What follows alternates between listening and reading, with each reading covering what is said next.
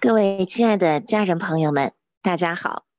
欢迎您来到觉醒精进二零二零直播平台。今天是二零二零年十一月九日，我们再次非常荣幸的邀请到了旅欧作家张晓丹老师为今天的对话嘉宾。张晓丹老师著有书籍《我在左岸喝咖啡》《缓慢深刻》等，以及正在编著的《伦敦记忆》。素食宝典即将发行。走遍世界各地的他，不仅是古董收藏爱好者，更加是能量素美食的倡导者。再次欢迎小丹老师。刘峰老师，他是全息生命生态文化系统集成倡导传播者，畅销书《开启你的高维智慧》作者。近三十年来。刘峰老师以求同尊异的基本理念，在所有有缘的智慧系统里寻找相同的部分，以科学语境关联人类所有智慧系统，推动人类多元文化的和谐与交响。今天两位老师对话的主题是机遇。所谓机遇，可遇不可求也。我们经常会听到说要抓住机遇。但到底如何去抓？大部分人几乎都是摸不清道不明的。那这个机遇当中到底蕴含着什么玄机？今天就让我们一起来听一听两位老师从更高的维度来解读机遇。首先有请小谭老师上麦。好的，嗯，谢谢雪飞。大家，嗯，今天应该是说上午或者是晚上好。啊，我们也是第一次，嗯，尝试在周一的清晨啊，跟大家做这种分享。现在美国时间，刘峰老师那边可能是夜间，嗯，这段时间感觉就是啊，由这个秋天转冬，我们说这个秋天也是个多事之秋啊，呃，经常会有各种各样的啊意外啊，或者是说所谓的这个疫情带给我们的变化来来发生啊。我举个例子啊，上一周呢是英国的这个封城日。啊，英国啊，美国现在是世界比较瞩目的这个焦点啊。嗯，我们说这个封城的这一周呢，英国英国人民现在已经从这个第一次封城之后的第二次，他们是为了他们的口号是为了更好的度过圣诞节，所以我们现在要封城四周，是对疫情的这种抗扰中，不光是他了，这个嗯，曾经的这个啊巴黎也好，就是法国、西班牙，它都笼罩在这个第二波疫情的这个。这个之下，其实放眼这个海外啊，海内外世界也好，这个二零二零呢，确实是一个疫情年。说话就到了最后的这两个月了。我们上一期节目也聊过，昨天一周一谈呢，跟李文老师讲的是这个苏呃英国的这个财相苏纳克在疫情中挺就是叫闪亮的一颗政治新星，成也疫情，败也疫情啊。这个川普的在这个我们这个昨天吧动力之后啊，也是。因为这个大选也是把这个集中在这儿，也是人们对他的这个疫情的不控制不力是一大诟病，在总统的这个辩论中也是一直的就是聊啊，他也是回避不了的。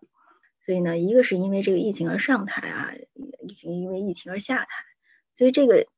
机遇呢，也是刚才雪飞也提到过，就是他怎么能够看待是什么，如何的是遇到这个机会呢？你像英文里边叫 opportunity。包括拜登昨天晚上的演讲，我注意到了，他说那个他是说没有全篇文章没有一个仇恨的这个字眼，嗯，现在呢他就讲就是引领这个啊美国人的开启这个灵魂智慧，要做灯塔，非常非常接地气，也跟我们这个有好像不不谋而合的感觉。他是这么说的，就是给双方一个机会啊，他就说给支持这个特朗普的，给他的。现在美国这边呢，我觉得好像很多人在这个游行啊、抗议啊，或者是说这各种的这一种形态吧，对于这个结果的不同反应，可能很多人他是庆祝一个时代，或者是一个结果。刘峰老师在美国啊，他应该比我们有更有发言权，他的感受啊各方面。在我们开启这个话题之前呢，我们也待会儿请刘峰老师为我们打一个招呼，然后也讲讲他的这个感受，对这个大选疫情。啊，各方面的这种带来的这种机遇，因为这个也是也是很难得的啊。我们这个在这一年来，在一头一尾啊，见识了很多人为也好，或者是天意也罢啊种种的变化带给我们。在易经里边呢，可能这个有三种啊，易经一个是变易，一个是不变，再一个是简易。已经易经里边也蕴含着这种道的智慧，还有关于这个机会转换的这种这种不同的这种形式。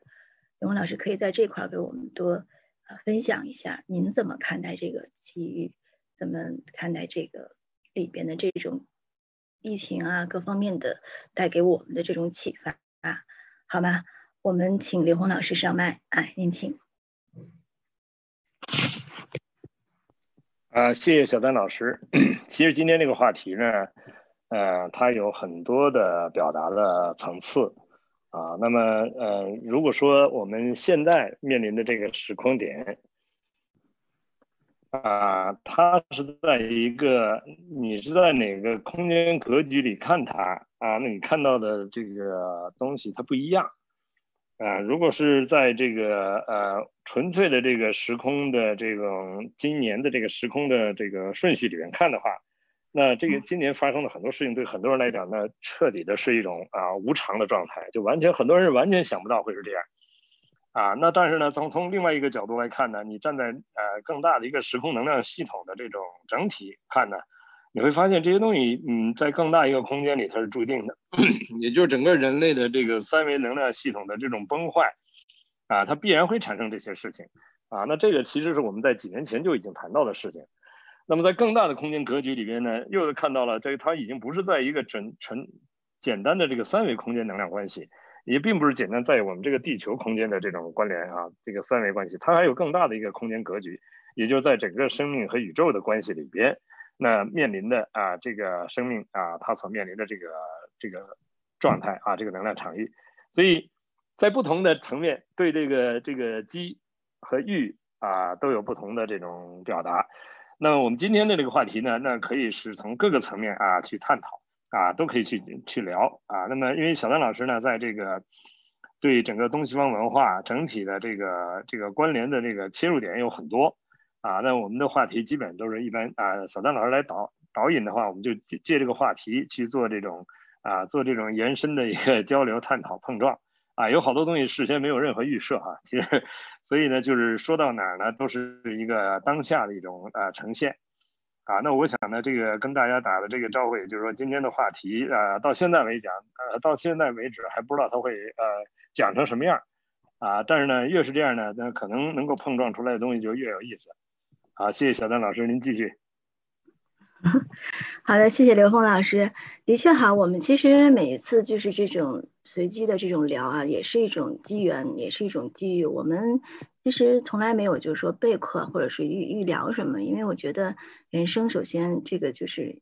色即是空，空即是色也好，它一切都是在变化之中的。这是我们说在这种嗯变化里边看到不变，或者说以不变应万变。像如今我们这个时代也好，我们这个这个今天尤其是今年的这个二零二零，我觉得真的是，它是发展呢可以是往上走上行变化，有些人就是逐渐逐渐的就找到自己的机遇啊，抓住了它啊，止于至善的这么一个过程啊，有些呢可能就是啊，在这个外求，如果就是说你像。你看，英国又第二轮的这个隔离，很多时候如果这个心理的这个构建不够好的话，他就会抱怨，啊，隔离的状况，他是设防的状态，他向外求，他可能就会更加烦躁。那如果我们向内求呢？这种有一种觉醒，像我们已经进行了第二十期，我刚才看到这个，那么向内求这种觉醒，可能离我们自信啊，这种佛性啊，啊，就是以前刘红老师讲过的这种，但就可能会更近一些啊，让我们这个身心灵的这个安康是一体的，就更更快乐。所以，我们今天呢，可能也会一会儿跟大家分享两个小例子，看看我们是不是从中呢能够感受到我们说的这种这种升级也好、合一也好的这种过程。这故事给我很开启啊。然后我们在那个伦敦爱素读书会呢，也跟大家分享过。在今天呢，我也想就是再再一次的跟大家去去去去了解，从这里边每个人都会得到不同的开启，也跟这个机遇有相关之处。我们待会儿呢，请那个。呃，雪飞啊，先给我们先先放一张这个和就是何尊这张图吧，第四张图，我我有点把这个顺序给打乱，我觉得可能讲到这儿了，也是我人也是比较随性啊的这种人，好吧？是这样的，这个很有意思的，啊，我前两天在那个博物馆里边啊，有时候嗯看到这些的青铜，包括现在正在进行的这几大大拍啊，秋拍呀也好，春拍也好，这是世界几大拍卖行的盛事，有时候能够看到。一般看到这种青铜啊，往往就是出土的东西会多。这个呢叫做何尊啊，有时候问你这个你是何尊大人啊，或者是哪个有尊，可能就这个就叫何尊，非常有意思，这是个真事儿啊。呃，一九六三年的初秋呢，在一场暴雨过后呢，陕西宝鸡市的这个贾村镇的村民陈堆家后院黄土这个被雨水冲了，因为没有危险呢，陈家人也没有在意。啊，这天夜里呢，这个就是陈队他就借着月光到后院儿啊去去可能去洗手间，他就看到了这个有一道两个这个悠悠的绿光，像两双眼睛在盯着他。他当时觉得特别毛骨悚然，就跑回屋里。后来这一天呢，他并。没有睡好，第二天呢，就是天亮之后呢，他又去看了一下，他发现这个是被水雨水冲塌之后呢，土里面露出了两个这个铜钉儿，他就找来刨锄头给它刨出来了，发现竟是一个长满铜锈的这么一个青铜器。我不知道这个故事大家有没有听过啊？就是听过，我是很早听过，没有什么感觉。然后我现在又看看这个，我觉得还是挺有点意思的，就跟这个陈堆一样，当时不知道这个青铜器是干嘛的。在清理了上面的泥土之后呢，就把它顺手带回家盛起了粮食。就这件青铜器啊，作为这个储粮罐，在陈家一放就两年。那到了一九六五年的时候呢，这个陈家因为这个经济拮据呢，就把这个送到废品收购站，以三十元的人民币的这个价格当成废铜给卖了。那个卖掉废铜的这个这个这个青铜器和其他的一些铜铁呀，一直堆积在这个呃这个修品站的仓库里边。大家有可能知道这个背景，因为我们那时候都还没出生啊。一个大炼工不知道大炼什么工厂是什么的，就大大背景是那儿。那很多时候他就被可能会送往这个冶炼厂进行回炉了。后来这时候呢，这个原来的这个宝鸡市的这个博物馆的这工作人员老童就来到了这个废品收购站。那个时候啊，包括现在也是，你有的时候要一开挖或者一搬搬搬家什么的拆迁，经常会有这种出土文物啊。那个二十世纪六七十年代，就是尤其是陕西，这也是就是古城啊，几几朝之都，比比北京还是中古几朝六朝古都也好，它的十三朝古都也好，它都是一个它一个这个西安、南京都是这样子，所以总会有这个西周时期的青铜器出土。但是当时呢，就是由于人们缺乏这个文物的这个保护的这个意识。很多农民呢，就是从这个地上宝，就是挖出来这种青铜器，都是像他一样类似的卖给这个废品收购站。所以这些文物工作者啊，就养成了跑这个废品收购站的习惯。那么这一次呢，这个博物馆的这个老童呢，就把这个命悬一线的这个青铜何尊给救来了。嗯，哎呀，我是没赶上那个时候。我们现在特别费劲的，到什么拍场啊，到这儿商店找一件东西，真的是很难，因为越来越少的东西，确实是那个年代也是。机遇啊！这天呢，老童就跟往常一样来到这个收购站，这老师傅告诉他，还真收了一件青铜器啊。边说着，带到仓库，从废群里把这个拉出来了。老童一眼就认出来了，这是一个西周时期的盛酒器，叫做青铜尊啊。这件东西是一个叫做何尊啊，高三十八点八厘米，口径二十八点八，重十四点五千克。这个到现在还在这个博物馆里藏着。所以呢。整个这个尊非常的漂亮，我这个没有传局部图给这个雪飞啊，所以我们先看这个整体的这个气韵就在这儿。你要是给它放成局部，还莹莹发光呢，那种感觉特别的精美。然后呢，这个这个这个它有这个还有饕餮纹，还有颈部有残纹啊，下面有蕉叶纹，所以他当时不知道这个价值，但是老童清楚，就从这个庄重的这种造型，还有这种精美的纹饰，它就不是一件一般的一般的东西。后来上级批准了之后，老童就三十块钱把这东西买回来了，运到博物馆，也就是青铜器这个博物馆。这个就是后来的叫做何尊，何就是你，请问啊，何尊的这个何尊，这是这是这么一个事情。故事到这儿呢还没完啊，精彩的还有后面的。这个何曾遇到这个宝鸡市博物馆了以后，这个文物专家呢对他进行了这种初步的研究啊，确认其这个。呃，确认创造铸铸造时间是西周早期，因为当时条件所限呢，博物馆呢并没有对它进行除锈处理，所以这一待这个掌柜就是十年啊，所以我们说这个到后面了，说只有这个慧眼呢才能看到他的心，就是一个宝贝啊。七五年的时候又迎来了他的这个机遇了，国家文物局要在各地征集文物，宝鸡市的何尊就在其中。这一年我们这个研究文物的这个古董的知道，这个青铜器专家有叫马成元老师，他就作为这个筹备组呢，就参就做这个挑选的。当这个东西出现在他面前的时候，他格外的关注。哎呀，他就发现这个东西似乎底下还有铭文。对于铭文这种来说呢，这个我们像我们研究像包括这个瓷器的底儿啊，书画的这种叫什么篆呢？这个这个刻印章啊，或者是这个铭文，它就是打开这个历史大门的钥匙。如果这件文物啊，它真有铭文的话，那么它记载的这件东西就是告诉你它的原因，为什么所铸的。后来马老师呢，他就是除锈之后才露才露出真容，叫尊容。我的叫这个什么叫做尊容啊？他内胆刻了一篇十二行，共一百二十二的这个铭文，解读出来以后，立即引起了全国文物界的高度的重视，因为这一百二十二个字铭文不。仅记述了周文王受命、周武王灭商以及周成王迁都的重大事件。我们刚才提到了《易经》啊，这也是不谋而合。《易经》从什么时候来的？冥冥之中有点相似。我刚才跟大家讲这故事的时候，我还没想到这儿，我也是边讲边回顾。最重要的是，它首次出现了“中国”两个字，就是我们的“中国”这个二字呢，是从那个时代就有的叫了。那这个就是啊，就是主要我们说传承也好，文明也好。我们这个作为华夏子孙啊，炎黄子孙，这个这个这个东西，反正我自己玩文物的，我就觉得就特别有意思，就研究这些东西好有乐趣啊，就是给我们带来一些开启。所以呢，就是我我给大家讲一些这个，因为平常可能也没有机会，今天正好借这个平台，我们一会儿聊一些这个机遇的事儿。不光是人有这个机遇，这个物件它也有它的这个命运，怎么能被发现啊？当时呢，就是周武王的时候。他继发率领大军在牧野，就是今年河南的新乡与商纣王开战的时候，啊，被战败，所以商纣王的就是自此商朝就灭亡了。周武王统一政权就在这个洛邑建立了这个这个统治，所以呢，他还没来得及这件事情去去去，就是去巩固啊，去建立这种偏都，他这个周幽王就去世了。如果呢，这个那他周武王去世之后，周朝怎么巩固政权？就从何尊的这个铭文里边就找到答案。当时就周成王五年的时候呢。这个成王祭宋，为了他的这个父亲举行了这个盛大的祭礼，然后呢，就是现在河南洛阳一带，由这个这个东西就告诉大家天下大治，这是一个挺重要的事儿。就像现在这个拜登啊，他现在是获胜了，但是人家川普他不承认，他觉得自己没败，所以有的时候你说这获胜呢，你还要以这个对方承认败选为那什么。所以我刚才有点感慨，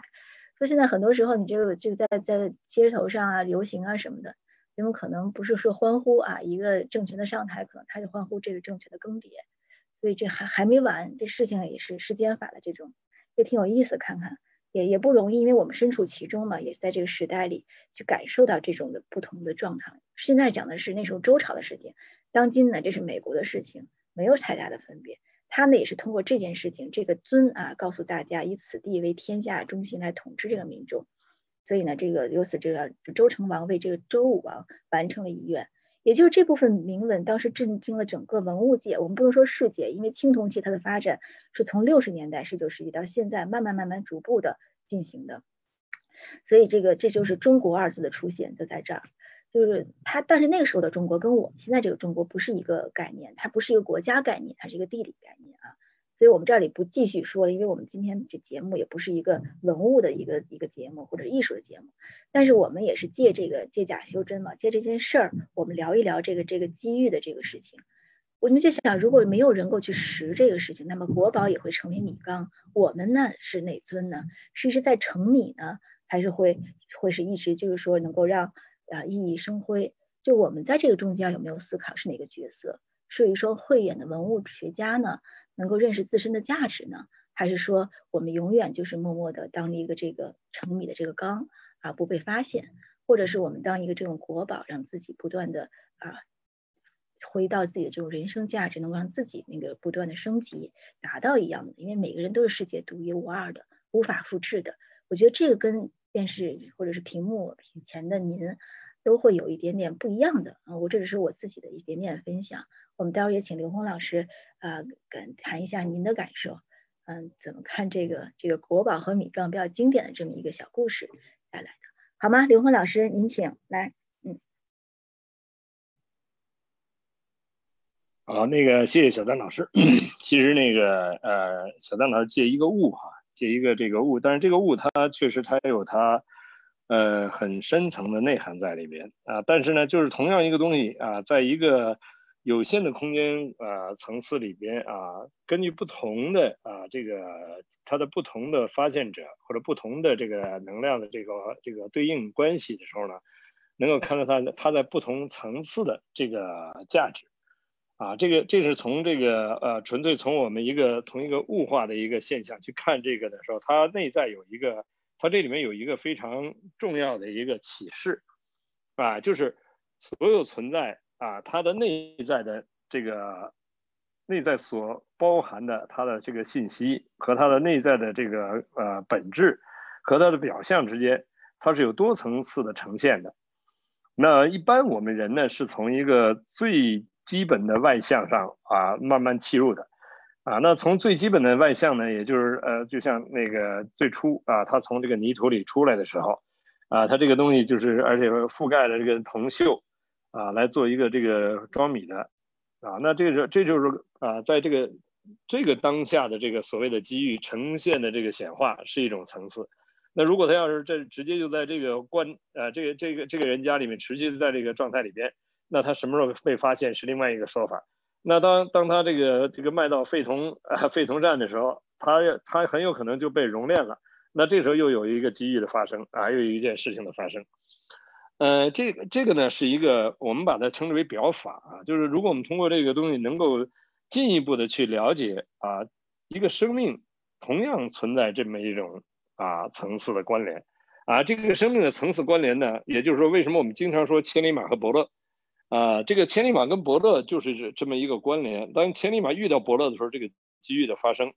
但是这个本质呢，还是在一个外显的层面。但是这个呢，对很多人已经很有吸引力了。啊，就很多人非常的就是他，比如特别是自己认为自己有才能的人，他特别特别希望能够啊遇见伯乐，啊遇见这识货的人啊，他认认同的。那这也就是一个生命在这个过程之中啊的一个呈现。呃，但是我们再往更深一个层次的理解的话呢，可能就不是大部分人能够理解到的了。就是实际上呢，其实每一个生命的内在是本自具足的。那么我们具足圆满的生命在现实中的显化，实际是由我们自己内在的认知的境界决定的。啊，但是呢，嗯，这个估计很多人啊都认为自己的命运不见得是掌握在自己手里。啊，一定是掌握在这个时空能量结构里面，或者掌握在自己所处的环境，啊，自己所处的时代等等，嗯，在这个认知下面啊，那么我们看到的这个世界啊，它已经被固化成了一种啊所谓的不同层次的一种生命状态，啊，那这个如果认知的这个认知建构在这个逻辑上的时候呢，那它的机遇啊就变成了一个非常被动的存在了。那但是如果如果人真正能够更深层的领悟到生命的本自具足，那这时候他的机遇的展开跟他自己啊生命内在的觉醒有着必然的关联，有着必然的关联。那再说透一点啊，其实他遇到的这些所谓的大师，所谓的伯乐，也是自己投影出来的啊，你自己内在没有，即使这样的人站在面前啊。你也听不懂他说什么，即使有人认，你也不敢相信，你也不可能去跟这种能量产生真正的同频啊。当然，这个说到这个这个机理部分的时候呢，就比较深层啊。在一般的层面上，大家还是会把这个啊，起码能认知到，就这个整个大趋势和自己的生命的焦点啊交集的部分啊，往往在三维空间里面，大家认为它的这个时空机遇在这儿。但实际上呢，进入高维时时间是变量的时候啊，其实每一个当下都是机遇，都是机遇啊。这个机是什么机呢？是天机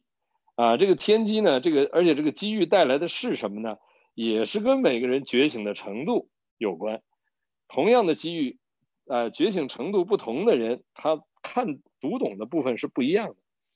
有的人认为，呃，它是一个发财的机遇。那有的人认为呢是一个觉醒的机遇，那有的人认为呢它是一种啊这个这个现实中的一个成就的机遇，那还有的人认为呢，哎，它让自己走向啊生命真正啊成长的这个过程的啊一些啊里程碑一些机遇，这个差异非常大。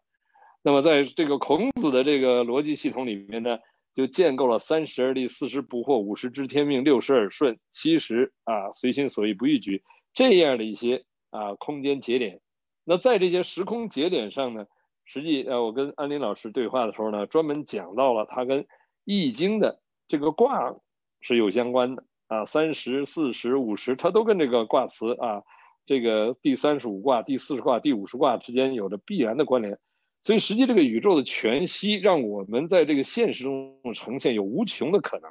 当然，这无穷的可能跟你自己对你自己的这个这个能量系统所在的层次、所在的境界和你可以持续突破的那个空间是有关联的。但你的认知把你障碍在那儿的时候呢，你的机遇只能在那个认知系统里面发生。啊，我经常说，你拿纸一张二维的纸挡在眼前，那你的机遇啊，永远是在这个二维空间里呈现的部分的。如果你能够把这张纸放下的时候，你的机遇就在三维空间里呈现了，啊，如果你能够超越你的三维认知的时候，你的机遇就一定是超时空的可以呈现的，啊，所以这个机遇的呈现一定跟每个人自己的认知是相关的，啊，那它也像一个寻宝一样，这个宝的它的不同层次的内涵，啊，它所代表的不同层次的内涵跟一个人是一回事，啊，所以呢，真正人跟这个客观的这个宝这个像。唯一的不同啊，就是人可以自己发现自己，而这个这个投影出来的这个所谓的这个这个何尊呢，是人投影出来的啊，是人被人发现的。所以真正这个宇宙空间一切存在的投影源是人，是观测者。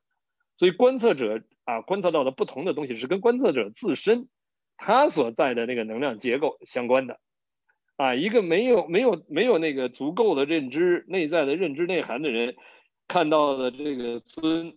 他的他的他的内涵，他的状态和啊了解啊这个和更深层的了解啊，在在不同层次上对他的了解的成，其实不是他对这个外向的了解，而是他自己内在啊这种能量它所投影出来的。那当然了，还有一些话说说起来，那可能就更悬了啊！所有的藏、伏藏，所有的伏意识之中的，你知道，这种伏藏，所谓伏藏，它是可以包括我们所有的这个文物的体系，都是存在于人的意识内在的，它可以投影出来的啊，它可以创造、创生出来的。但是，一般三维的人，三维的逻辑很难理解这部分啊，那就我们只能说到这儿啊。更深层的东西呢，可能啊，这个跟我们今天的话题。相比较呢，就可能啊更更难理解。但是起码在我们三维和高维关联的部分，和我们在三维空间和这个高维空间能量属性之间的这种交集的地方产生的这所谓的机遇啊，实际是可以被我们现代人把握的。那在现代的更更高智慧的人啊，能够跳到更高一个境界看的人。啊，他可以在他的这个啊前瞻性的看到能量的区域啊，所以呢，有有些这个人看的机遇呢是随机性的，那有些人呢看到这个机遇呢是注定的啊，包括像跟那个徐梅院长在这个讲这个这个他的这个呃这个通过易经密码来解读生命密码来看这个人的这个病，其实这里面有大量的机遇，包括他得病的机遇和治病的机遇全有。而且它是一个注定的状态。那你当你知道注定的时候，你看到的这个情况就不是随机发生的，啊！但是如果你不知道这个时空的这种能量关系的话，你不知道时间时间时间轴上的能量分布和空间能量分布之间的这种共振关系的时候，那你完全不知道机遇会在哪一个时空点上发生，啊！当你知道的时候，那你完全是可以了了解的。所以这个差异就很大了，啊！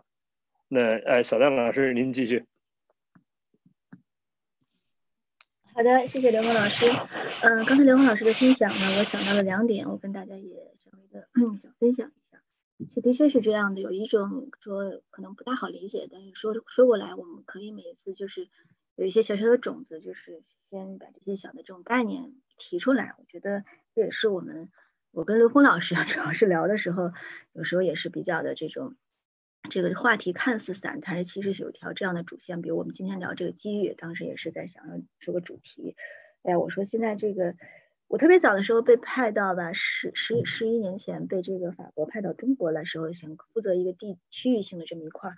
那很有意思，这个法国人跟我讲说，你们中国的有两个词儿就是一个词儿，他用中文给我写出来了，因为现在有很多的这种爱好者嘛，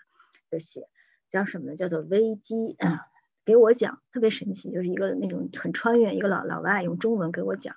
说这个危啊，它就是危险的危，但是它孕同时孕育着这个机会，它怎么转变呢？是是是你你来定义它。六八年后的今天呢，在屏幕前跟大家分享，跟刘欢老师确实也也也跟大家说到同样的一个一个一个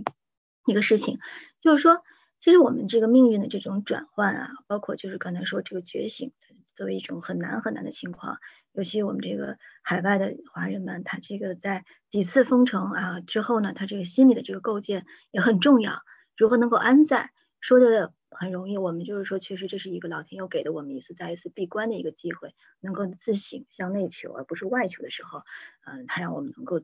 更加清净，能够有这样难得的机会。因为疫情它很平等，对于每一个国家每一个人啊都是一样的这种暂停键啊，说起来又又又又真的又不那么平等，对于所有就是忽视他的，你比如像这个这个几个首相。啊，总统都得了。我们最近知道这个威廉，威廉王子也得了，但当时没敢报，现在报出来了，当时已经呼吸困难啊。这是未来的一个国王啊，英国的几大啊，就包括他的爸爸查尔斯也得了啊。这种东西就是他跟你的这个权利啊，这跟你的位置其实没多大关系，他都是一个人啊，肉身。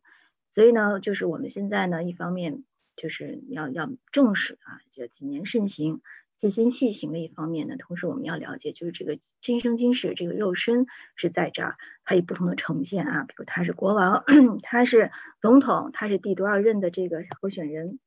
这只是名上的这种呈现。那么呢，实相是什么呢？就我们这颗就这个身心灵的安康，不光是疫情，我们保持我们的身体健康不受到影响，再一个呢，我们才有这样的机遇啊，去去去去。胜任就人定胜天嘛，我们上次聊过，安定下来才能够胜任天给的任务，有很多词跟我们以前是不一样的，是其其实也不是不一样，一直都在，只不过我们理解有误差，所以能够等待。这机遇是守株待兔呢，这也是种机遇啊。待会刘老师也可以给我们讲。那么怀才不遇，很多人就说，哎呀，我这个特别能个，怎么就没有人啊，没有人去去去赏识？有时候想着这个。昨天有一点点开启，我跟大家说，就是讲这个一周一谈这个苏纳克的时候，当年他也是站，就是选择了这个梅伊的他们这个团队，他慢慢慢慢四十岁的时候得到了这个位置，但是他也是非常的谨慎啊，这个首相管他叫 Rich，就是很匿名昵称啊，让他也叫首相 Paris 一个昵称，他就不叫，他就是非常的遵守自己的这个，我们说这看似好像是外向的东西，但是他跟我们中国的传统文化其实非常的。啊，相像就是他知道自己的位置，然后怎么能够让自己就是做合乎于这个位置的这个事情啊，这也是让我们自己能够让别人舒服，让自己舒服，这是第一点。第二点呢，就是若干年前去过这个希腊，当时那个克里特岛也是根据这个荷马史诗，确实有挖出来这么一个木马，就确实有城镇的这个存在。刘梦老师也提过，就是像我们这个考古呀这种东西，都是你意识里边。就是它本身就是存在，只不过人类在一个探索的过程中发现这种文明，不断的被超越，被超越。但是它这个意义是什么？它不是为发现而发现，就包括我们自己做这些分享也好，或做这些探索也好，它不是一种，它不是目的，它只是一个，这只是一个过程。就是很多时候我们容易把这个目目工具啊当成这个目标。换句话说，就是你比如我渴了，想需要一个杯子。但这个杯子呢，并不是我的这个目的，喝水才是，或者说喝水它其实也不是，它解渴才是，就很简单啊，就是说这个意思，喝水是个过程，解渴是目的。可是，在我们生活过程中呢，有没有这种这种这种可能，就是我们总把这个工具当成目标，就我们在寻求这个机遇，或者我们有心有慧眼慧心啊，跟这个机遇相吻合，在天时地利人和的情况下，我们能够特别的啊顺时顺风顺水，有这样的。呈现让我们能够提升自己，我觉得这个时候才是特别啊，就是关键的，找到这个点。那佛陀说的颠倒梦想，可能是不是有这样一点点的这个这个也是有这层的意思，就是就是说，你看我们当比如说刚才有了工具之后，会有时候会陷入迷茫，就像当下现在这个这个时代也好，社会呀，说人生不应该是这样的，那是杯子不够呢，还是喝的不够？可能有的时候我们就忘了这个这个初心，就解渴是目的。之所以能在我们用杯子也好，你是用泥盆也好，是用个金碗也好，金杯也好，那那那喝更多的水，又不断的在轮回，不断的在轮回。这个过程。就有时候你问一个人，你是想成为谁啊？我要成为一个部长，成为一个有钱人，成为一个科学家。我想他应该是不是一个人生的这个工具，而不是这个人生的目的。因为这种以私欲或者是一个这个小小的这种代替志向的这种东西，是我们不知道，就他我不知道怎么来表达啊。待会儿永红老师可能可能跟我们再继续的这种分享，就是说很多时候我们要分清楚这个人生的这个阶段、目的、工具啊，机遇呢也就也就非常的就是容易清晰的。要不然就像刚才说的，你看这个佛也好，菩萨也好，他有三十二相来见人。那他即使到了跟前，如果我们内心没有的话，你是不敢认的，你也不知道他是谁啊。就像这个东西，你物件到你跟前送给你，何尊给你了，你你也把它当成废弃品扔了，或者成成东西去了。我们怎样能具有这个识别啊、善选啊，或者是这样的的这种技能也好，或者是这种数为盗用的这种本事也好？我觉得这是一种智慧，但怎么能达到，可能也是我们每次就是跟大家分享也好，相互开启也好的一个一个一个过程，好吧？就是我同时在在好像当时讲这个的时候，我有一次嗯看到那本书叫做《小王子》，当时呢有一家就是有一家出版社就是请我帮他翻译一下，其实重版了很多版，但是每个人翻译的这种感觉状态不一样。这么简单的一个故事，我相信。很多人都听过这个法国的这个故事啊，小王子很有哲学道理啊，很多孩子也在看。我就觉得他有一句话，我跟大家共勉一下。我不说这本书了，他就说，如果你要想造一艘船，你不要雇人去搜集这个木头，也不要给他们分配任何的这个任务，而是要激发他们对这个海洋的这种渴望啊。这个点呢，就有点跟刚才那个嗯刘老师说的一句话，就是讲这个孔子说三十而立啊，四十不惑。五十知天命，六十耳顺，七十从心而所欲不逾矩。这究竟是什么？立的是什么啊？我觉得这个是不是也跟我们这个机遇有相关之处？就是天机也好，或者说我们心中的那个天，能了解自己的位置在哪，能够得到它，看清楚它，抓住它，它这是一个过程。那我们现在比如像修心也好，修身修道也好，生活和工作它是一体的，它不是不是两件事，它是一件事。我觉得很多时候，嗯，是不是就是很多这种志向啊，是利他的情况下，付出的情况下，我觉得很多时候他就是自然就就会就会找到你。所以有时候孔子他说十五志学，三十而立，这是他自谦的说法。但是确实我们在明确这个方向之后，我们在这过程中机遇它是慢慢来的，而不是说我去求他，我去抓他，我盲目的四处去外向去找。我觉得那时候可能也是事倍而功半的，怎么能事半功倍？我觉得这也是我们就是过程中的一个一个一个一个一个怎么让自己能够提升的这么一个一个过程吧？好吧，刘峰老师啊，您请。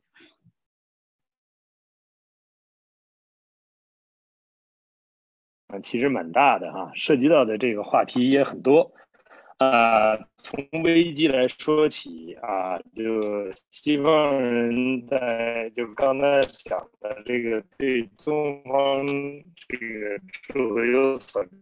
解。秦峰老师那边那个线路好像有点散。讲的这个啊，现在现在好一些。嗯。啊，也就是当危险的时候，这个机会会来说实际上呢，在这个很多人眼里面看的就是危险啊，这个这个。呃，这个时刻啊，来到了，其实是机遇同时降临啊。其实当把这个概念放大的时候呢，就我们现在面临的时代也是这样，叫道劫并降啊，就是你自己内在成长的机遇啊和啊我们眼前看到的劫难同时出现啊，这就是生命功课出现啊。那这个说的就比较啊，在不同的格局上，你看这个危机啊，看转机，那很多人想到的是追危机里面看到是转机。啊，那么实际上呢，这个这个转机呢，也是一种就是能量的一个呈现的转化。但是呢，危机的背后，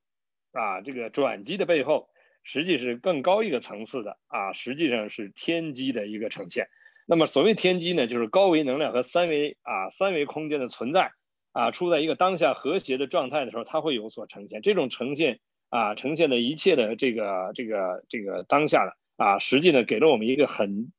明确的机会，一个是你纵向的提升，还一个就是你当下的存在啊。这两部分的选择，实际是每一个人根据自己的认知而选的啊。那么这呃，在这个，在这个呃，在危机面前，在所有转机面前，所以挑战的是刚才小丹老师说是心理的构建的啊，心理的这个架构那心理架构实际上是我们在现代人对这个人的内内在的一种表达，但实际上呢，我们很多人习惯的这种或了解的心理建构是以三维空间，以我们的肉体和心理、生理和心理呃机制建构起来的。啊，那是从心理学啊这些，它是研究三维和四维的逻辑关系啊，研究从意识和潜意识之间逻辑关系。它对于更深层的那个完整的、更更完整的逻辑关系的表达呢，它往往都是碎片式的啊，所以它相当于盲人摸象，建构了不同的系统去描述这个身心和这个宇宙之间的啊这种格局的这种啊关联系统。啊，东方智慧呢，恰好呢，它是建站在一个完整的宇宙体系建立的这个架构。啊，所以从天人合一的宇宙观建构的，所以这里面呢，啊，我们最近准备推出一个课叫构建圆满的心智模式啊，指的就是这样，就是当你的心智模式是圆满的时候，啊，这个时候你啊，在生命的每一个当下，每一种境遇之中，你都会啊很自在的处于那个那个状态，而且你也知道在那个状态下，你什么机遇呈现了，而你挑战你的题目给你的机遇啊，它的意义是什么？啊，只只有建立起一个圆满的心智模式的时候，你才能够看到啊，你每一个当下遇到的题目，你才能读懂它啊，你读懂它以后，你才能够做，而且你做的时候，你是在一种完全自在的一种状态下啊去完成的，就像好学生愿意做难题的感觉是一样的。那么这里面又讲到了，就像比如说那个我们说呃呃了解这个呃得病的本因呐什么这些，就是。你的什么样的格局，你对事物的这个啊本质的啊，就是最最最根本的那个这个诱因或者它的原因，那是以我们自己认知所达到的深度那个境界啊，你能解读到的那部分那一点啊，在更深层你没有建构的那个或者你的认知没有达到那个境界，你是无法读到更深一层的在更深的投影原理的这个原因的啊，所以这样的话呢，就是。啊，变成了一个刚才讲到的，像守株待兔、怀才不遇这些。其实，如果只是啊一个有限目标的时候啊，我们对我们所拥有的才能啊，或这些啊这些概念的评估，和对这些才能和我们自己内在心智啊整体的这个空间关系啊，如果不了解或者有限的话，那实际上呢，我们往往啊会处于这么一种状态啊，所以呢。那么在这个西方啊，在这个前呃差不多有十几年前吧，有一本书叫《秘密》啊，《The Sec 呃 The Secret》啊，它的副标题叫吸引力法则。它讲到的是什么呢？啊，很有意思啊，这是一个一个一个一个作者，他呢当时呢想知道这个世界上的那些大成就者，在不同领域获得大成就者掌握了什么共同的秘密，使他们在不同的领域获得巨大的成就。后来他发现这帮人能够把想要的事情想出来，啊，其实我们用这个逻辑很简单，就这些人能够在投影原理造像，在投影原理建构设计好能量结构，把它投影出来，啊，这是一个很简单的这个逻辑就可以把它呈现。就像我这个手啊，我投影到这个纸面上的时候啊，从从灯下投影到纸面上的时候，我完全可以在这个投影原理去转化我的手形状，去让它在投影像上呈现任何我要想要的这种。啊，手可以组合成的形状，啊，那这就是这就是创造，啊，这种创造是在投影原理发生，在投影原理设计完了投影出来的，所以这个时候呢，啊，我们再去看啊，真正的啊能量的这个主宰是在投影原理里面，那这就我们就理解东方智慧里面讲的所谓厚德载物啊，这个德高望重，这个德指的就是维度，你维度越高，你驾驭的空间场域就越大，啊，所以刚才那个小丹老师又涉及到了，就是说。啊，这个人啊，刚才讲到了一个一个一个一个人，就是他自己定位他自己的存在的这个位置啊，他很他他很清明的知道自己需要自己在哪个位置上是最适合的啊，这叫德位相当啊，这个这就是人有智慧，他会选择啊，他在这个显化的空间里面这个位置，那是跟他的内在的能量境界是相关的。如果他选择的这个位置空间位置啊，是他的内在能量无法承载的时候，这就是德不配位。啊，德不配位一定会还会发生一些能量的一种转呃一一种能量的崩崩盘崩盘啊和和转换啊，啊让它在显化的空间里边显示出所谓的啊不顺利啊或者灾难呐或者什么啊，所以实际上呢就是德位相当指的就是你的内在的维度和你在现实的显化，它是一种和谐存在，就是意识能量和物质能量高度和谐于当下的生命状态啊，那你活的是一个特别自在的状态啊，如果这个。你的意识能量和物质能量之间不匹配，你在物质能量层面积累的太太过这个复杂的时候，而你的内在的这个能量场域又不足以驾驭、不足以承载的时候，那这时候你的外在的所有的显化都会成为你的负担啊，成为你的那个挂碍啊，所以这个就那么。那么这里面就牵扯到啊存在背后的终极意义的领悟上了。那这所有存在，你对的它背后的终极意义领领悟到什么程度，你对这种存在和它的转化规律，你的驾驭的啊能力就会不断的提升。那这里面顺便就提到了这个在东方智慧里面对机遇的这种驾驭，实际上呢有很深层的这种啊关联的，就是啊东方智慧有很多是借高维能量啊去前瞻性的。对这个三维能量的呈现啊，有这种预判的啊，易经可以做到这点啊。易经智慧呢，因为易经呢，它是就是通过存在最简单的逻辑关系，从一个能量波阴阳到两个能量波叠加构成的四象五行，到第三个观察者能量波介入构成了八卦啊，然后继续的叠加构成了六十四卦啊。这六十四卦能量体系啊，就用六个能量波的叠加构成了所有三维空间一切事物的基因。那这事物的基因里面，它有它的发展规律，就这个能量结构啊，这个这个会它的下一个啊啊自然运化的规律应该是什么？呈现下一个能量结构。那这样的话呢，通过易经的了解，就可以对未来发生的这个能量能量结构的呈现，就会有一个啊预先的这种这个了解啊。所以呢，为什么易经它可以啊预知啊可以推测啊可以预知未来？那么同时呢，我对现在当下这个能量结构进行某一种能量调制以后，改变它一个能量结构的一个元素的时候，哎，那下一个能量结构元素一定跟它产生改变，这就是所谓奇门遁甲。那我在跟奇门遁甲的这个老师在交流的时候呢，啊，学到了这个特别重要的四个重要点，一个叫天时，一个叫地利，一个叫人和。这个天时地利人和代表的是天啊高维能量，地三维能量啊人。融会贯通三维这个天地能量啊，这就是三个能量波啊。这个人的意识在融合天地能量之间，造成这个人所投影出来的现实生命的一切显化，这叫万法由心，这叫相由心生。这有在量子物理实验的实验结果与实验人的意识相关。但是奇门遁甲里面更重要的一个很多人忽视的第四点叫神助，很多人就不了解什么是神助啊，所以你说。在机遇面前，如果只是天时地利和人和这一部分的话，它并不通透，无法真正去驾驭好啊这个奇门遁甲这个这个这个这个能能量关系啊。当能够把神助放进去的时候就不一样了。但是很多人以为神助是从啊，所以祈求啊神的来保佑，神的来参与啊。我当然我们说的这神还不仅不不是这个说的这个基督教里讲的这个神哈，它只是指的高维智慧。啊，只是高维，当然也可以把那个最高境界的智慧啊，n 为 n 趋无穷大啊，它也就是真正啊说到的这个神，唯一的神。但是这里面说的神助呢，指的指的这个高维智慧。那实际神是什么？那高维智慧在哪？高维智慧在每一个生命的内在。大家注意，高维智慧不在外面，高维智慧在每一个生命的内在，因为外面看到都是投影的像啊，所以投影源一定在内在。好，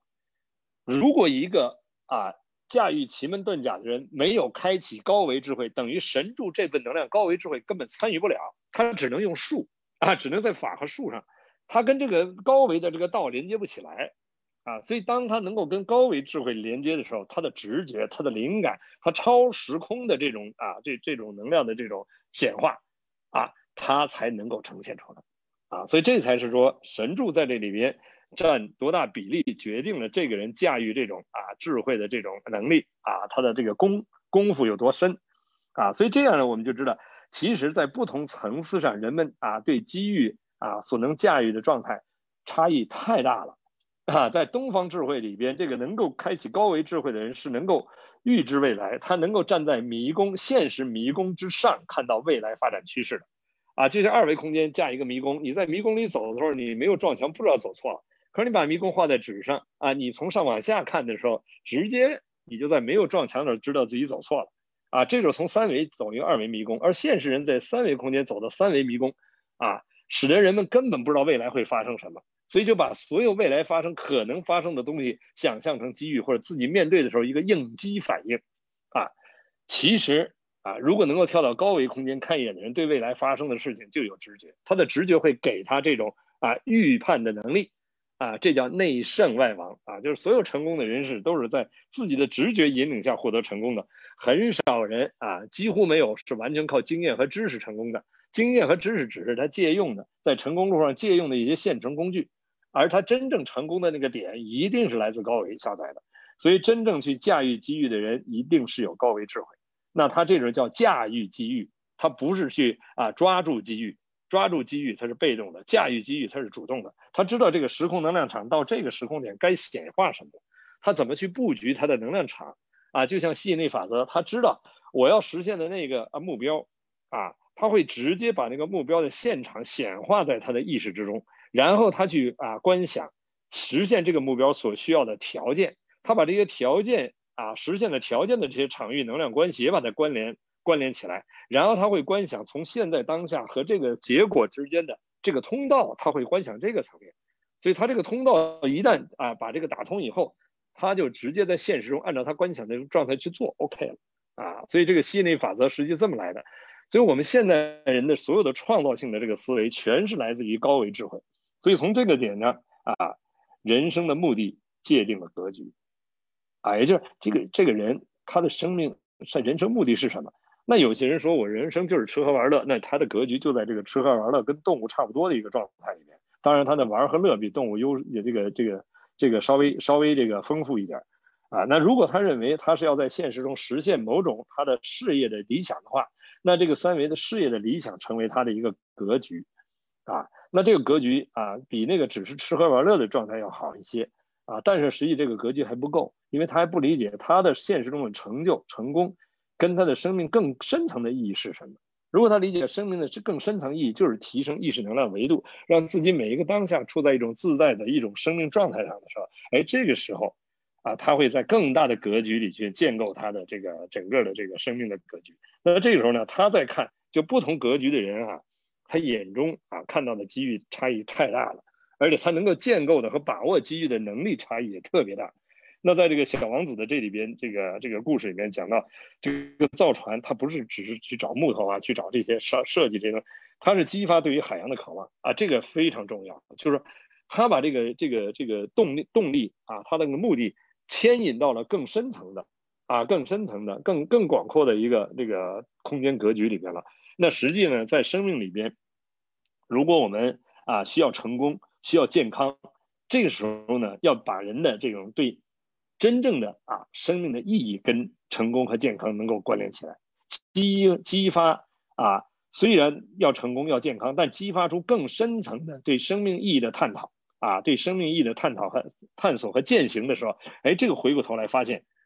成功和健康是为了实现啊生命意义的一个过程。啊，就相当于造船啊，找木头啊，钉木头设计啊，造这个船是为了啊去探索海洋的啊一个准备的一个过程，所以这就是对生命意义的这个目标的设定，因人而异啊。所以在这个圆满的啊构建圆满的心智模式，才能让我们的生命每一个当下啊充满了它的意义，而且你会对每一个当下做的事情跟那个终极意义之间的关联啊是完全通透的。所以你会认认真真的，会踏踏实实的啊，会实实在在的融入每一个当下的生命状态啊。所以这个呢，就是在这个状态之中啊，你会发现机遇层出不穷，而且你会发现很多东西你有未卜先知的能力会出现。为什么呢？因为你知道生命的意义就在提升维度，提升意维，你的未卜先知的潜能就被开发出来了啊。那这个东西未卜先知，并不是为了满足你的三维这个。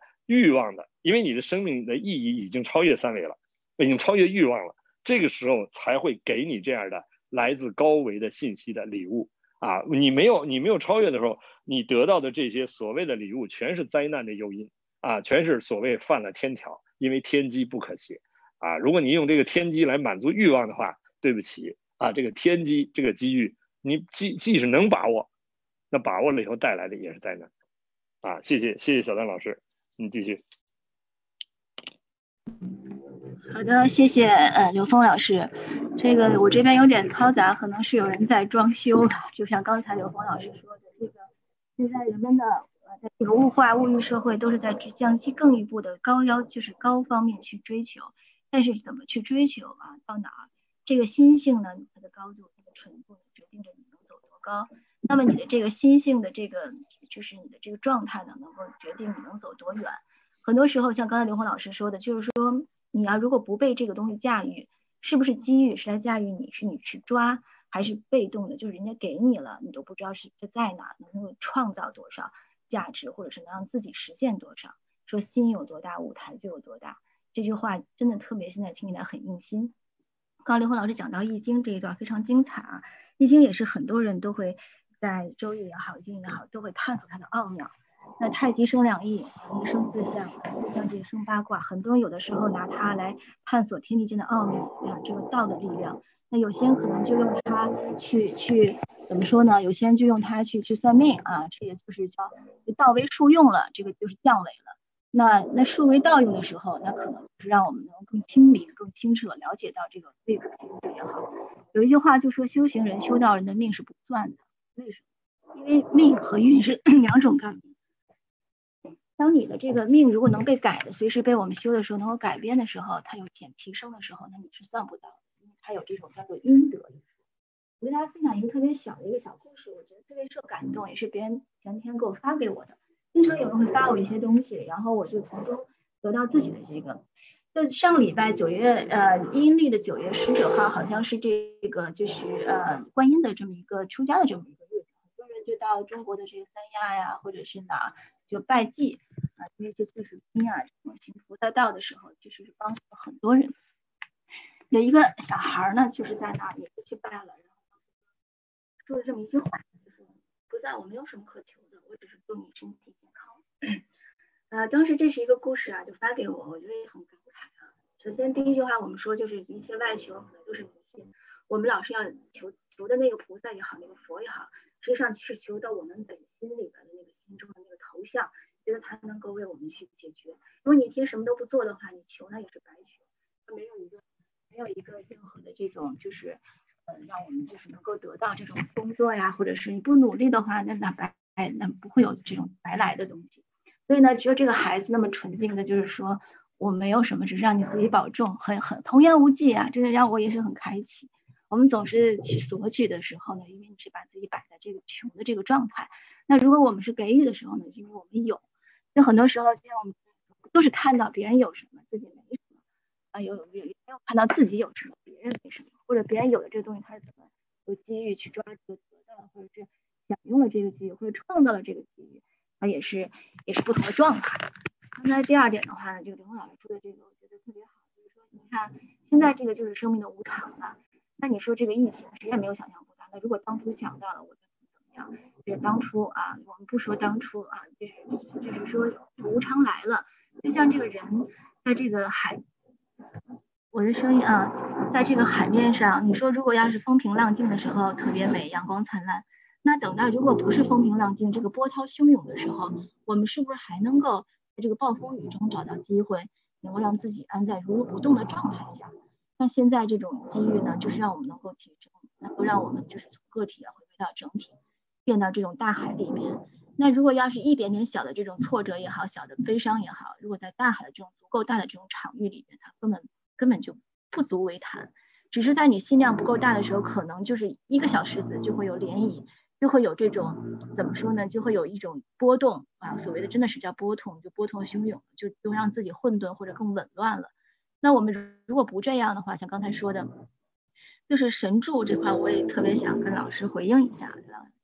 那，这个就是神助，还有一个就是说人算不如天算，算的可能就是那一德，就是平时的这种积累。因为我这边有点噪音，我可能不知道大家听的是怎么样，因为刚开始也是这个外来的。好了，行，我也是希望能够稳定的这个声音，让大家能够了解到我换了个地儿，所以刚才。那没有办法，因为你生命中像直播的时候，我并不知道这边会有会有这种这种声音啊。但是没关系，这都是外来的。如果我们自己能够听到，能够感应得到，觉得也是也是特别好的一种状态。所以我就特别感慨，就是说神助的这个助呢，它可能就是对于你平时你的这种付出啊，或者是你自己的这种提升，它的一种一种一种奖励吧。我们永远不知道这个生命的惊喜在哪里。那我们平时就是好好去做就好了，就是让我们自己能够知道自己在做什么，有清晰的目标。机遇来了，我们有时候还能就是感受到，或者是说把这个机遇发挥到最大的这种效能，让这个觉醒的这种状态，让自己的身心灵靠得更近，而不是去外求说为什么这样。人们在你外去抱怨的时候，可能已经默默的完成了自己的这个功课，就不要慌，人一慌的时候呢，容易打乱这个节奏。所以我就是觉得人生都有高潮低谷，那么一切都是变化中的。就是你现在特别棒的时候，也要想想，哎呀，那明天不这样怎么样？那特别就是难过的时候，或者是遇到一些挫折，难免的，因为我们这是这一生还是人嘛，人生嘛，所以呢，还是应该就是知道自己是在哪，给自己不过高也不过低的去去低估自己。这个机遇真的是很接地气，因为每一个当下，像刘老师，他都是给你一个功，所以你意识不意识到意义。所以我觉得就是说，提升一下我们这、也是给彼此的一个这个动态的这个机遇。然后第三点呢，我就跟大家分享一下，我觉得今天早上看的，就是说，其实呢，你的内在是什么，就会被什么样的人或者是事。再推广一步说呢，就是会被什么样的机遇所吸引。那么你对外排斥什么呢？其实你对内就是就是排斥什么。一个特别真正良善的这种人，你不管他，你对他怎样呢，他表现出来的都是那样的平和。善良，因为他就是那样的。换句话说，就是你对一个长满这个苹果的树丢石头，无论是谁去扔这个石头或者丢什么东西，它掉下来的只会是苹果。啊，这个这个我觉得特别特别用心，因为它有，它就是那样的。因为你你你这个这个功课，我觉得有的时候，哎呀，就是每一次每一个早晨，每一个清晨，又像今天这周一。这个一周之计在于在在于在于出嘛，这一日之计在于晨。我就觉得，啊，真的是就是经常会让我就是不同的这种状态，让我自己有点开心，比昨天的一自己是不是有一点点进步，有一点点就是有一点点好。我觉得这就是特别好，特别能够让自己能够进步。所以呢，我就觉得这也是个功课。我我下面再分享一个小的故事，我们请刘红老师呢一起就是来来那个啊跟我们分享他的感觉，因为。我们通过故事也好，例子也好，这些其实都是别人做过的。我们通过别人的这个呃状态呢，来来透视自己，像镜子一样。其实你对别人的感受都是反映出来你自己，这就是摄影员呐、投射员的这种状态。就是外面其实没有别人，都是自己。无论我们做的画也好，写的书也好，唱的歌也好，这些其实是艺术、哲学。为什么很多人就喜欢这种灵性、神性的东西呢？因为它就是我们，就之前林红老师也提过，就是说兽性减少了，我们要吃素啊，纯净后了之后，它降低了这部分，它自身别的就提高了，它一定会让自己满足自己的这种法喜也好，就这种气数为道用的时候，它就是通过这个来跟这个上天去相接的。嗯，这个小故事挺有意思，也是跟机遇有关啊。我们这个时间也过得很快，还有半个小时，我们讲一下这个小故事。有一个著名的这个通信公司呢，要招聘一位发报员。当时呢，这个招聘广告里边写的就是说，一定要熟熟悉啊，掌握国际通用的摩尔斯电码系统。因为这个当时开设价格特别的高，所以呢，他说就是一旦就成为了以后，这个收入啊、培训啊都是非常丰厚的。那很多人呢，就是呃闻讯而来，到公司之后呢，就是发现他们都被安排在这个大厅等候。大厅之前面有一个神秘的办公室啊，负责面试的公司经理就是坐在那个办公室里，说你们现在这个排队排到谁，就会这个应聘者就把他带到这个这个房间里边。因为当时应聘人很多呢，然后那个公司来办业务的人呢，这个大厅里还放了乱糟糟的嘈杂音乐，就像刚才我这我这后面这背景就是好多装修的，现在好了，一阵一阵的，那滴滴答答搅的他们就是心烦意乱，还有人接听电话，环境很糟。后来呢，应聘者就会。就开始起心动念了啊，就说这样的这个环境，你面试员工就显示出这个公司的傲慢和对我们的不重视，这样的公司不要来了，很多人走了。还有一会儿呢，这个公司这这这这应聘者就一个一个年轻人进来了，他进来之后呢，就自觉的排在这个队伍的后面，他停了一会儿，明白了什么，看了看大家，啊，勿张牙舞爪，就是七嘴八舌的，他也没说话，就径直的走进了那个大大厅的那个那间办公室。哎，大家就非常惊喜，就就问那个管理员，哎，这个人怎么他来了，怎么加塞儿，怎么跑进去了？人家没让跑呀。他说怎么自己就进去了？不是说明确规定在那等着吗？还待会儿，这个人事经理带着那个年轻人出来了，对着众人的这个疑惑的眼神说，哎，大家可以回去了，面试结束了，这个这个年轻人被正式录取了。其实类似的故事，我相信啊，大家听过很多，无论是写个纸条啊，或者是一个细节啊，这个故事很有意思啊。他到后来就是这个人解释了，说什么呢？说我我们一早就来了，安排在那等名字，他来的最晚也没叫名字就进去了，这不是明摆着是有关系吗？如果你们要内定了的话，你们就不要去社会中公开招聘，耽误宝贵时间，是打着这个招聘的幌子沽名钓誉吧。后来呢，这个这个人事经理和那个年轻人笑了，他说我们那个发这个招招聘发报员特别选在这个嘈杂的环境啊，这也其实是在练心嘛。甚至呢，我们还刻意安排了一些因素去混淆你。但是让我们遗憾的是，直到这个年轻人来之前，我们大家都没有发现，其实他这个始终放的这个嘈杂音乐里边。里边全都是这个摩尔斯的密码电波，这个电波解读之后，就是说谁听懂了这个密码，就走到那个房间。后来人事这个经理看着这些啊应聘者们，就继续说，公司非常满意这个人，尽管来的晚，但是他没多久就听了啊用心听到了这个密码。我们就是不仅认为他精通，而且他是一个啊心细，能够保持冷静的，就不管你外界是怎样的啊，他这些都是我们要的这个条件，符合这个要求，所以也是我们找的。啊，很多这个应聘者呢，就就就怀着无限的这个沮丧和遗憾，就是悻悻的走去了。我先聊一下我的这个感受，然后我们待会儿也请这个刘峰老师，呃，为我们或者刘峰老师您先来吧，我这段讲的有点多，来，您先您先帮我们看看这个小故事。我觉得讲讲例子可能大家会不累，这小故事我也其实想跟您这个聊，也特别像刚才所说的这个机遇，因为现在对于这个人生三阶也好啊，我们之前聊过谋生啊，很多人是来。就是生命，就是生活要保持这个生存嘛，吃喝。那还有一种就是生命，就刚才说的是有这样游山玩水啊，可以这种琴棋书画呀这种状态呢。有些人喜欢分享啊，各种美食啊这那的。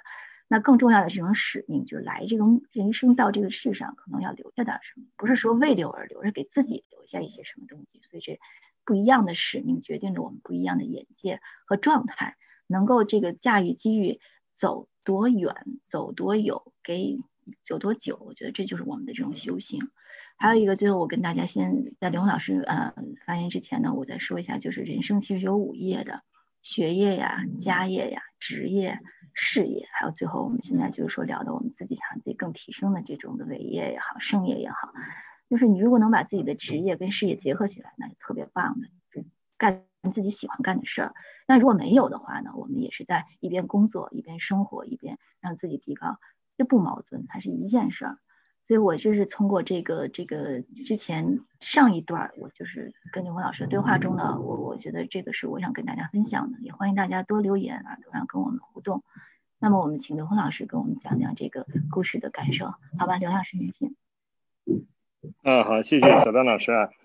呃，那这一段呢也是呃，因为小丹老师的连接的这个信息呢比较广哈，呃，有一个概念，第一就是修行人的命算不出来啊，为什么？因为他会转变投影源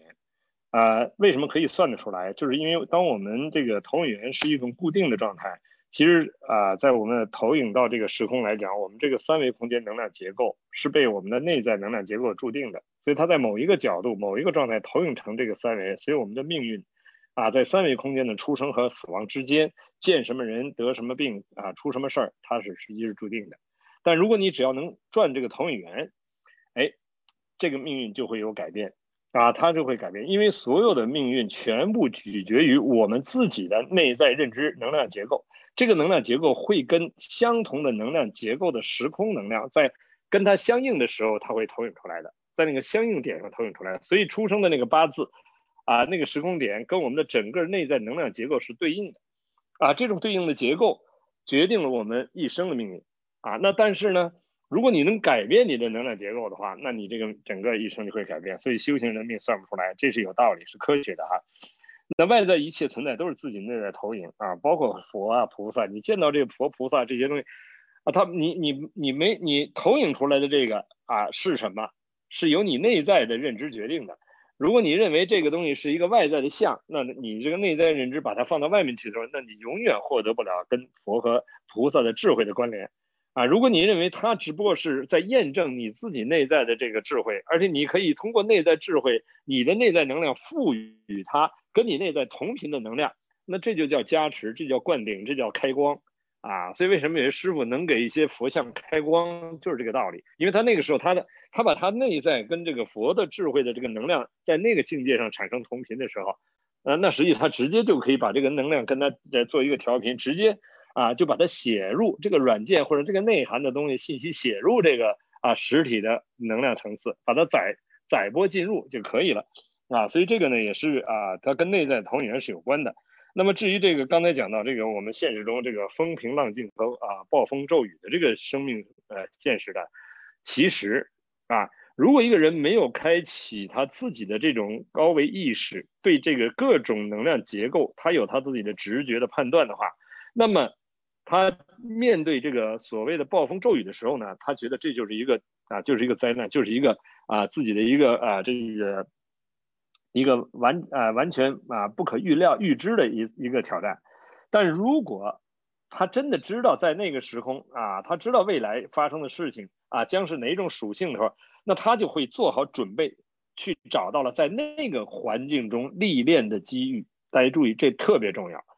啊！他找到了在那个环境中历练的机遇，他可以享受风平浪静，同时他也可以在啊找到他在这个恶劣环境中历练自己啊内在心智的啊一个机遇啊。同样，就你比如像现在疫情这个。哎，其实我们在二零二零年、二零一九年的年底的时候，我们就提出了二精进二零二零啊这么一个项目。那实际上那是在疫情之前，为什么我们是否做好了准备？就是所有的崩坏，不管来自于自然的这个身体啊身体的，还是来自于这个政治的、经济的，这种崩坏是注定发生。当你知道是这样的时候，那你在建建构你自己的。这个二零二零年的这个生生命状态的时候，你事先是有准备的，你你准备好了面对所有可能的挑战，那种心态不一样啊。所以二零二零年让我们突然就回家了，为什么呢？哎，给了我们一个特别好的内观的机会，真正给了我们一个从外放的这种意识回归到内在，跟自己内在关联的时候，那这时候我们从那个时候开始就开始了这种啊对话，这种高高质量的这个高频率的对话，我们到现在对话了呃三百多场。啊，比那个年年代，在二零一九年之前的所有的啊，这个事业发展的这个这个效率都高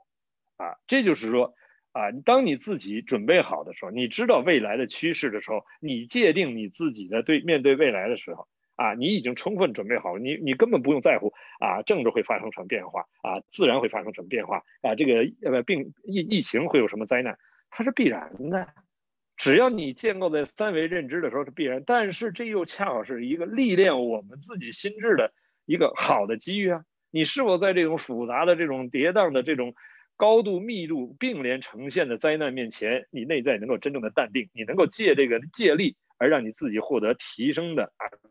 迅迅速提升的这个精进的动力啊，这个很重要。所以这个就是刚才我们讲的关于风平暴风骤雨的。那么这里面讲到这个神道神，不是你能够得到真正的神在每个生命内在啊，因为基督教说了神在你里面啊，啊，你的生命内在才是高维啊，啊，所以你从内在去获得啊智慧的引领，这叫神助啊，这叫验证本自具足，生命在不断的验证本自具足中实现生命持续的圆满啊，所以呢这个。那这里面这个小故事很有意思哈，这里面我们就只提一个概念，就大家就能理解了。就说我们在三维空间里面所有的存在都是能量波，而我们在这个能量波里面如何去找到有效的啊能量波啊？那这就要求我们要把这些有效能量波的信噪比把它呈现出来。怎么样呈现信噪比啊？那就是说要让我们自己啊对杂波的屏蔽过滤。啊，和对杂波的共振的这种机制啊，能够有效的进行抑制和调制啊，那这就当然我们这只是在三维的这个环境中，其实我们更深层的训练在于能够创造高维实验条件啊。当你创造高维实验条件的时候，你保持干净，你的内在是干净的，因为你内在不干净，你就投影出外在的脏乱差啊。如果你保持内在的平静。啊，你的情绪就不会被外在的这个能量的波动而影响啊！你保持那种无条件的恭敬，你就会对所有的存在啊有一种超敏感的一种感知和恭敬啊！你保持一个静的状态，你就知道所有存在都是自己内在的投影的镜啊镜子。如果你保持你的内在的环境和外在环境的协调性。啊，然后通过你的境界的提提升啊，不是用来什么降噪的，降什么噪以后啊，当你的这个信噪比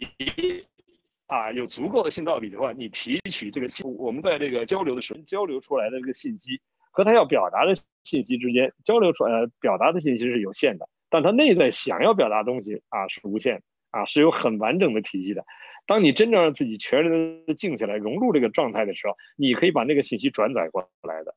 所以这就是我们建立自己高维实验条件啊，对于降噪啊非常啊那个有作用。所以这个年轻人实际他实际实现了一个自己啊能够降噪，把这个这个外部的一个噪音，其实降噪的过程就是五个静啊，你能保持这五个静，你就能实现降噪，你就能在复杂的信息里面提取你需要的。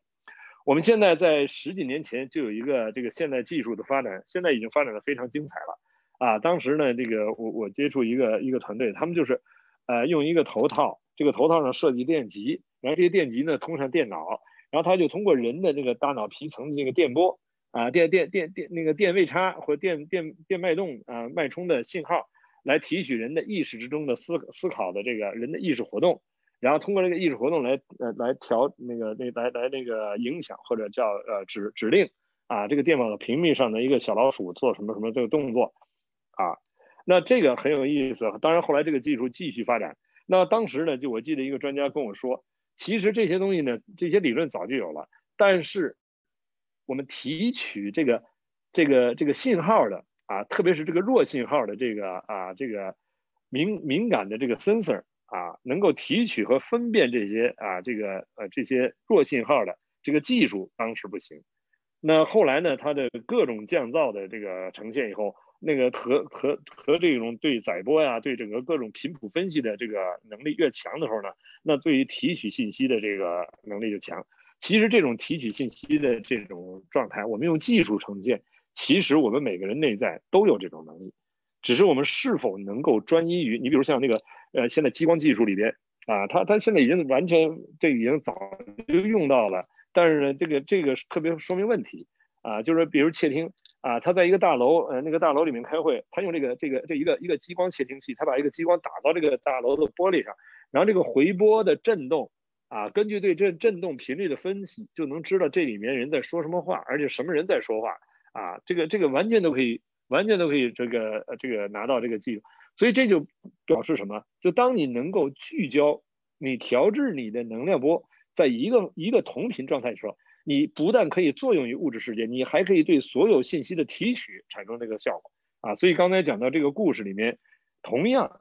有修炼的状态啊和没有修炼的状态啊差异非常大。当然我们不能说这个年轻人是有修炼，但是这个事情可以延伸到这个概念上来讲啊！谢谢谢谢小丹老师。好的，好的，谢谢刘峰老师。的确是这样啊，通过这一个故事也好，通过我们之前的分享也好，我们能感受到，就是机遇来临的时候，或者是我们如何拾到这个机遇，呃，是创造这个机遇。像刚才这个年轻人也是，他实际上呢，这个外在的这个身份啊，我们说的是叫位子，还有就是你内在的品质是你的位置，这是两个不一样的状态。就好比什么呢？就像一个警察，他不是说穿上这个制服他是警察。他要是在度假的时候，或者是在平常生活中，他看到这种情状况，他一定会挺身而出。很多时候是这样，他是已经是合一的。所以我们就说这个知行啊，包括我们应聘也好，包括我们以后有这种去去选人也好啊，他都是这样。包括医生啊，这次疫情也是，他跟你是否坐在那儿，在医院里边，在病房里，或者你是不是在道场里边打坐了，那才叫修行。或者是说我们他这种追这种救死扶伤，对于医生而言，他可能到哪儿这个是有医德的，他都会上前。再好比就说妈妈啊，这个菩萨是众人的妈妈啊，妈妈也是这个孩子这样子。他他无论在哪，他不说穿上衣服了，他都要喂孩子，他是妈。就在不在身边啊，他公司啊生活他都是，他不会因为环境而改变。这是这个故事给我挺大的一个收获。刚才刘老师也说了，的确很多时候他有一个外在的一个内在的，我们也是在这个各种的状态纷杂的情况下，包括你那个呃外界给予的，或者是天灾人祸也好。它让我们会从中更好的去能认到自己的这个内在在哪这个位置啊，同时具备这种专业的技能，这是术的层面，又有这个道的支撑，让我们这个定位越清晰，那我们对自己把握，对能不能想干什么跟能干什么，它是两件事情，所以让我们就是匹配的越越强，那我们选择的自由就越越大。所以有时候说什么叫自由，它不是说你想做什么就做什么，而是说你不想做什么你不做什么。但同时你也知道我我能不能让自己更加匹配上我可以啊奉献的或者能付出或者能这样的东西，这也是一种过程。所以就入学入性，让我们能够学以致用。不是不要说离开了这个位子就没有了位置，不是这样的。位子可能是别人给予的认可啊、点赞，那是他人的。我们不是为了这个而活，我们应该自己给自己的这种点赞，做自己这种贵人。同时的话，你的这个就就就就就就都会都会过来的。所以就是说，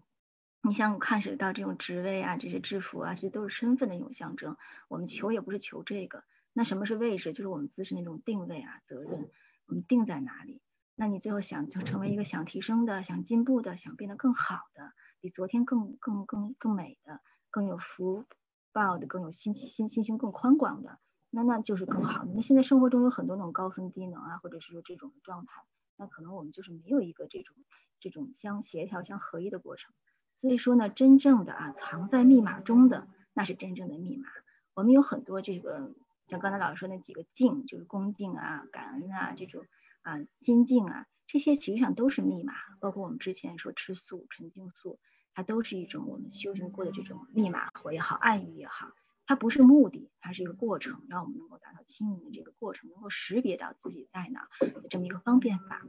所以很多事情我们现在吃也不穿不愁，穿也不愁，它很多东西它不是说要要要要得到什么，它是要去掉什么，去杂质啊，去掉这种不好的肉啊，或者是这种。不健康的这种食品、垃圾食品，去筛选一些东西，实际上我们能够清明、断舍离屋子里边脏东西，那些都是去杂念的过程。最后你就会发现，你的内心的这个心房，心里边这个房子干净了，那就真的是呈现了，你就有什么你都可以装的更更好，装些洁净的。所以我的位置会清晰我是谁，我的心性能主打我是谁，我的责任也会关乎我是谁，最后我们的承担才决定我是谁。我也分真我和假我。所以这也是另外一个很大的话题，我们以后有机会跟大家去去探讨的，也是最近的一些小小的心得，跟大家做一个分享。也特别谢谢刘峰老师刚才对这几个故事的这种参，非常非常棒，我们也从中获得了很多的开启，好吗？我今天先暂时说到这儿，我们请刘峰老师总结一下。时间过得很快，也祝大安大家这个冬安啊，冬安呃喜悦啊，这个冬天就来临了。好吗，我们人生里面不管是四季的春夏秋冬，你常保自己的这种喜悦常在，那你就每个季节都有每个季节的心安与自在，好吗？那谢谢您，刘老师您请。啊，谢谢小丹老师啊。其实今天这个话题呢，是呃也是呃刚刚好像是昨天啊，小丹老师的灵感啊这个提出来啊。其实，在讲之前，我们也真的不知道讲些什么呢还。